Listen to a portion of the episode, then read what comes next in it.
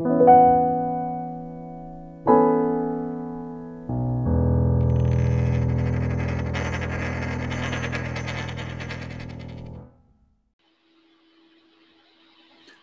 hier ist Thor Alexander und Ralf Knoblauch von defi.jetzt und wir starten heute unsere Podcast-Serie, allerdings auch zum Anschauen zum Thema Decentralized Finance. Ähm, ich möchte mich kurz vorstellen. Ich bin Thor Alexander. Ich habe eine ganze Reihe von Büchern veröffentlicht, unter anderem auch einige zum Thema Krypto. Und ich hatte auch einige Meetup-Gruppen im Raum Stuttgart und beschäftige mich auch im Blockchain-Institut mit Blockchain-Forensik.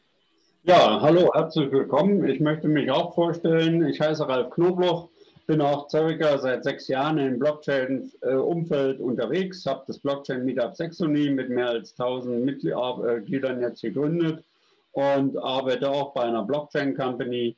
Und uns hat äh, das Thema Blockchain zusammengebracht. Und äh, wir denken, dass äh, sich auf dem Finanzmarkt äh, eine völlig neue Art von Finanzdienstleistungen und die Art und Weise, wie man Finanzdienstleistungen äh, umsetzen wird, etabliert oder gerade am Aufsteigen ist.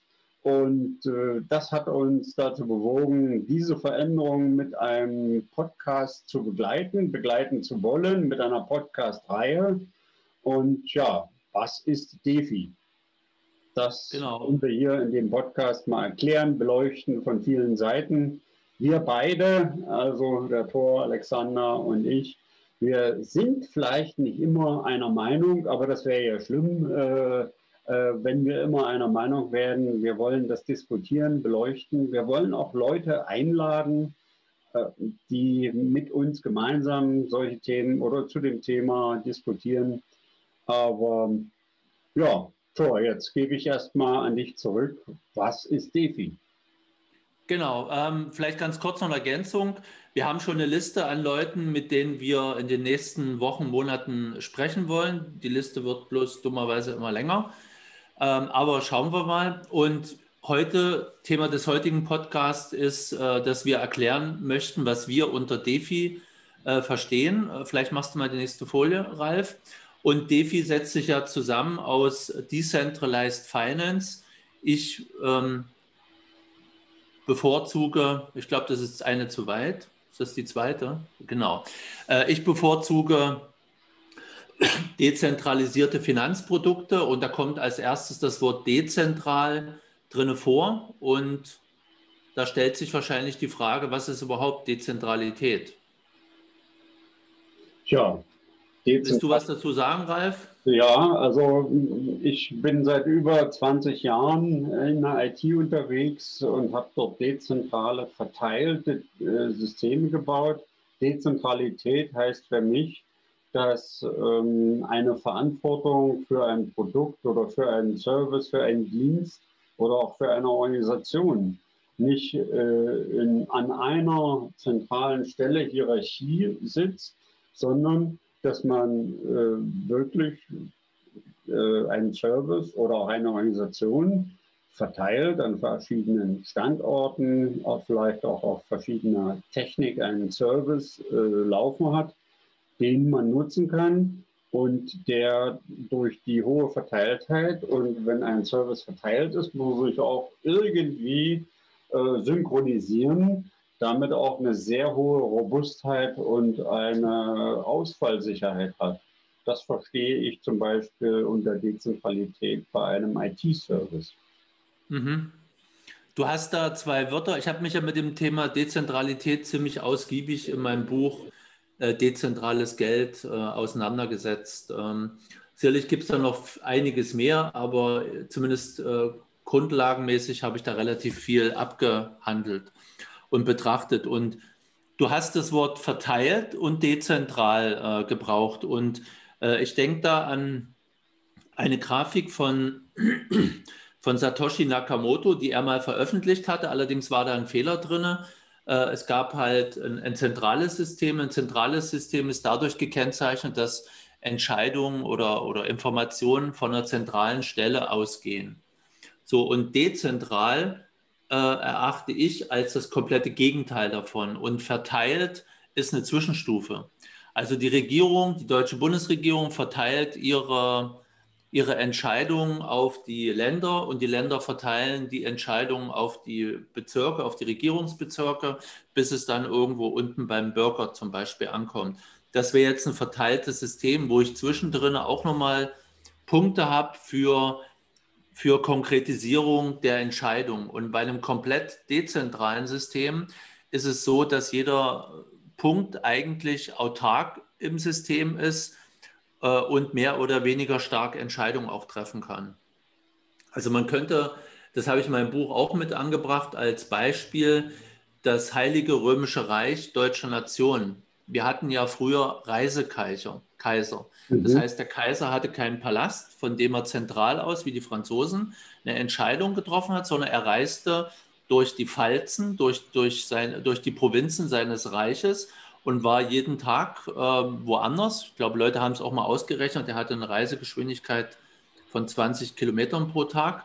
Aber der hat halt an verschiedenen Orten seine Entscheidung getroffen. Sicherlich war das noch eine Person, die die Entscheidung getroffen hat, aber in dem Fall war es schon mal die erste Stufe von Dezentralität. Und ähm, so würde ich das halt auch sehen, dass dezentral wirklich als krasses Gegenteil von zentral. Und das ist ja im Prinzip auch gut umgesetzt worden. Äh, wenn du guckst, äh, die Mining-Geschichte bei, ähm, bei Bitcoin oder auch ähm, sagen wir, das Staking bei anderen Blockchains ist mehr oder weniger stark zentral.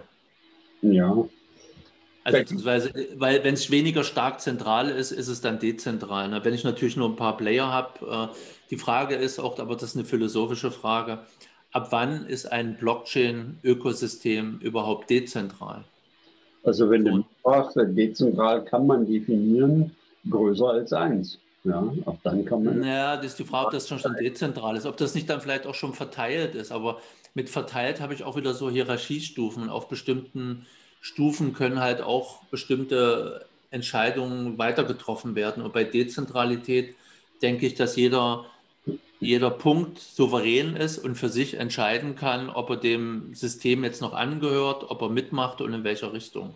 Nichtsdestotrotz werden die Entscheidungen, äh, zumindest jetzt bei dem Bitcoin, äh, aber schon äh, mehrheitlich getroffen.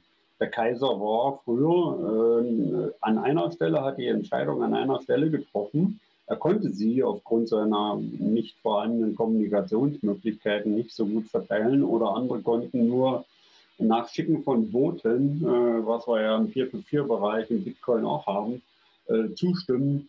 Ja, und diesen Konsensus, diese Zustimmung, diese Mehrheit dann herzustellen, das äh, hat man früher dann immer noch äh, in den sogenannten äh, Treffen, Kaisertreffen oder wie das hieß, gemacht. Aber heute im Rahmen der Technik wird diese Mehrheit über das Konsensusprotokoll dann aber auch dezentral, wenn die Mehrheit geantwortet hat, ja, vereinbart oder dann verabschiedet. Gut, können wir uns darauf einigen, dass ähm, eine einfache De äh, Definition von dezentral, äh, dass das das Gegenteil von zentral ist. Würdest du mir da zustimmen? Da würde ich erstmal zustimmen, weil. Und, und verteilt ist irgendwas dazwischen. Ja, es gibt mehrere Arten der Verteilung, da gebe ich dir recht. Ja. Wir wollen jetzt heute nicht so detailliert in die Tiefe abtauchen, dann lass uns mal vielleicht die nächste Frage noch ähm, von Decentralized Finance, von dezentralen Finanzprodukten. Da steckt ja das Wort Finanzen drin. Und, und da ist natürlich die Frage, was ist Geld? Was ist für ja. dich Geld, Ralf? Für mich ist Geld, wenn ich äh, mit jemand anders eine äh, Ware, ein Ding, eine Leistung austausche und ihm dafür irgendetwas gebe. Ähm, ich weiß, wir haben in Deutschland ja äh, Vertragsfreiheit. Und wenn ich mich mit jemandem einige, ich äh, will von ihm ein Auto äh, erwerben und er äh, nimmt von mir drei meiner selbstgemalten Kunstwerke, dann wirkt das in der Beziehung, die wir bidirektional haben, als Geld. Und ich muss also nicht zwingend Geldscheine haben. Es können auch Glasperlen sein äh, oder andere Dinge. Das, was wir als, äh, äh als in, wenn wir ein äh, bidirektionales Geschäft haben, was wir als, äh, als Geld vereinbaren, als äh, Austauschmittel, als Zahlungsmittel akzeptieren, das ist dann wirklich viel Geld für uns. Das sehe ich nicht so. Hm. Weil Geld, Geld ist äh, eine der Eigenschaften oder versuchten Definitionen, ähm, ist universelles Tauschmittel und deine Kunstwerke sind kein universelles Tauschmittel. Das kommt drauf an. Naja, der, der Frage ist jetzt, ein Geld muss bestimmt äh, eine bestimmte Verbreitung haben, um als Geld, um, um als universelles Tauschmittel anerkannt zu werden. Ja. Dass du jetzt äh, Kunstwerke gegen ein Auto tauscht oder ich tausche ein, ein Mikrofon gegen, gegen einen Lautsprecher, dann ist das eine von beiden nicht automatisch Geld, sondern Geld ist. Es wirkt ist, aber wie Geld als Austauschmittel. Wie bitte? Es wirkt aber wie Geld als Austauschmittel.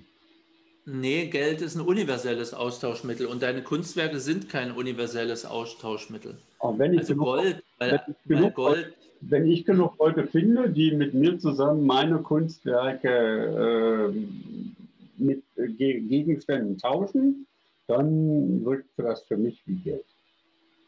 Es kann sein, dass es für dich wirkt, aber ich, ich sehe es nicht so. Ich, ich sehe Geld als ein universelles Tauschmittel, was jeder ähm, quasi als äh, anerkennt oder fast jeder, wenn er das will.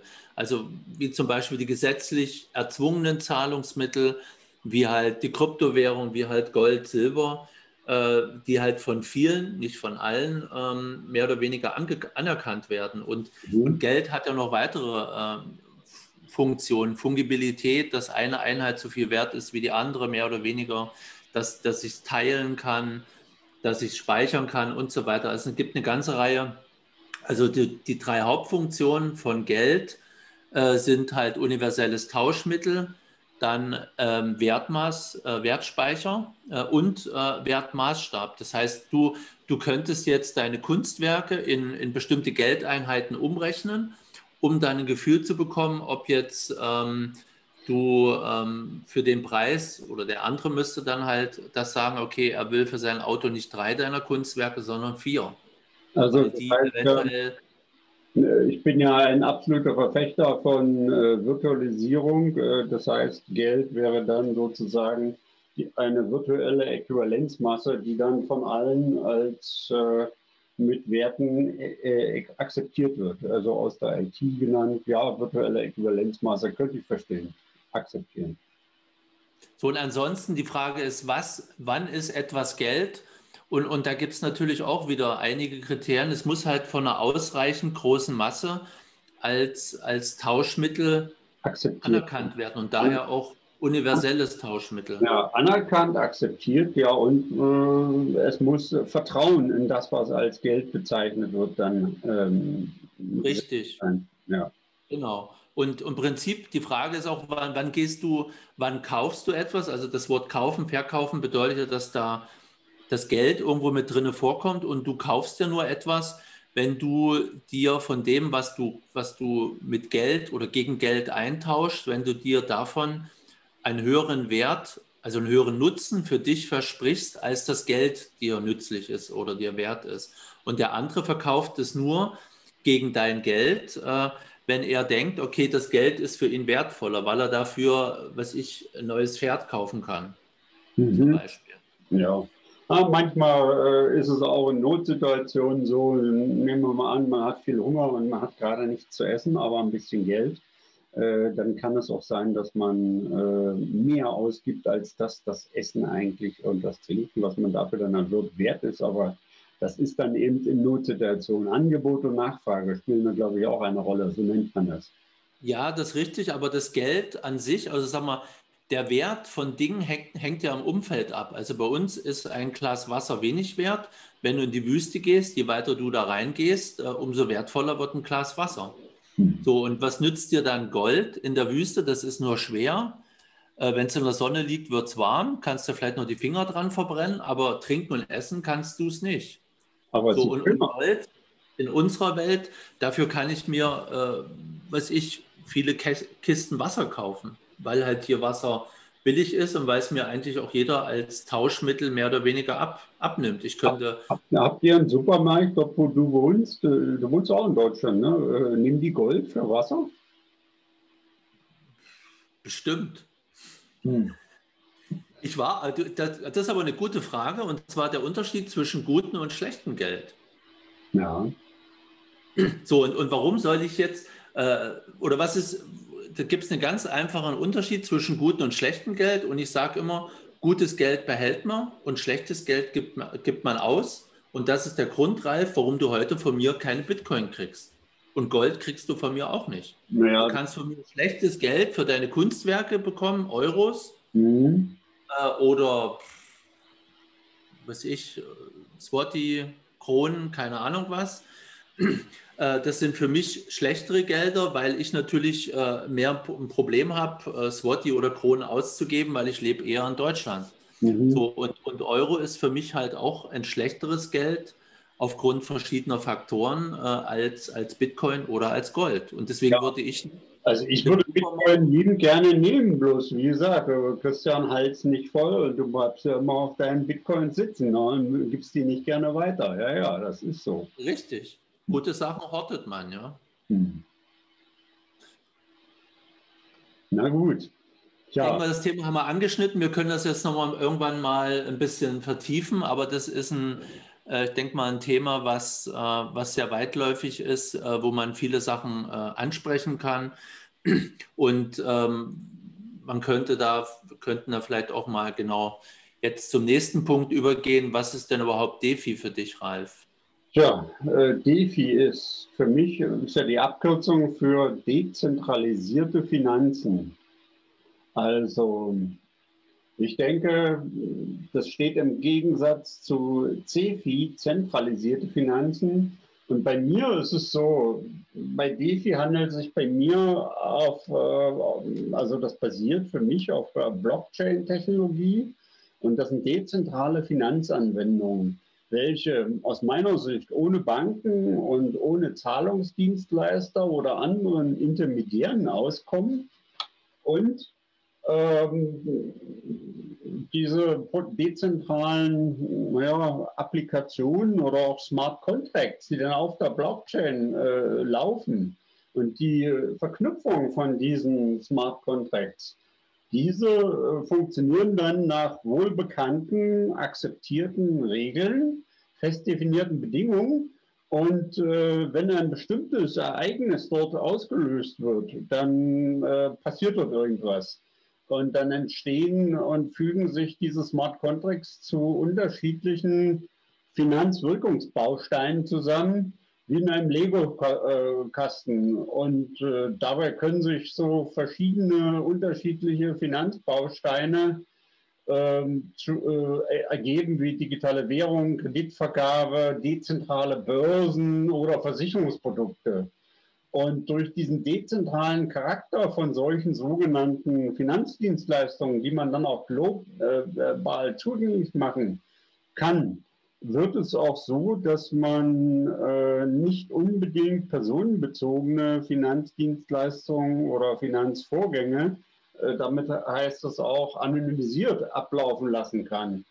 Und ähm, das ist so mal kurz umschrieben mein Verständnis von dem, was ich bisher, naja, ich sag mal, in den letzten zwölf Monaten so aus der Perspektive dezentralisierte Finanz äh, verstanden habe. Okay. Für mich ist DeFi sind dezentralisierte äh, oder dezentrale, dezentralisiert, das ist mir zu lang das Wort, sind dezentrale Finanzprodukte. Mhm. Die Frage ist immer, wie dezentral die wirklich sind.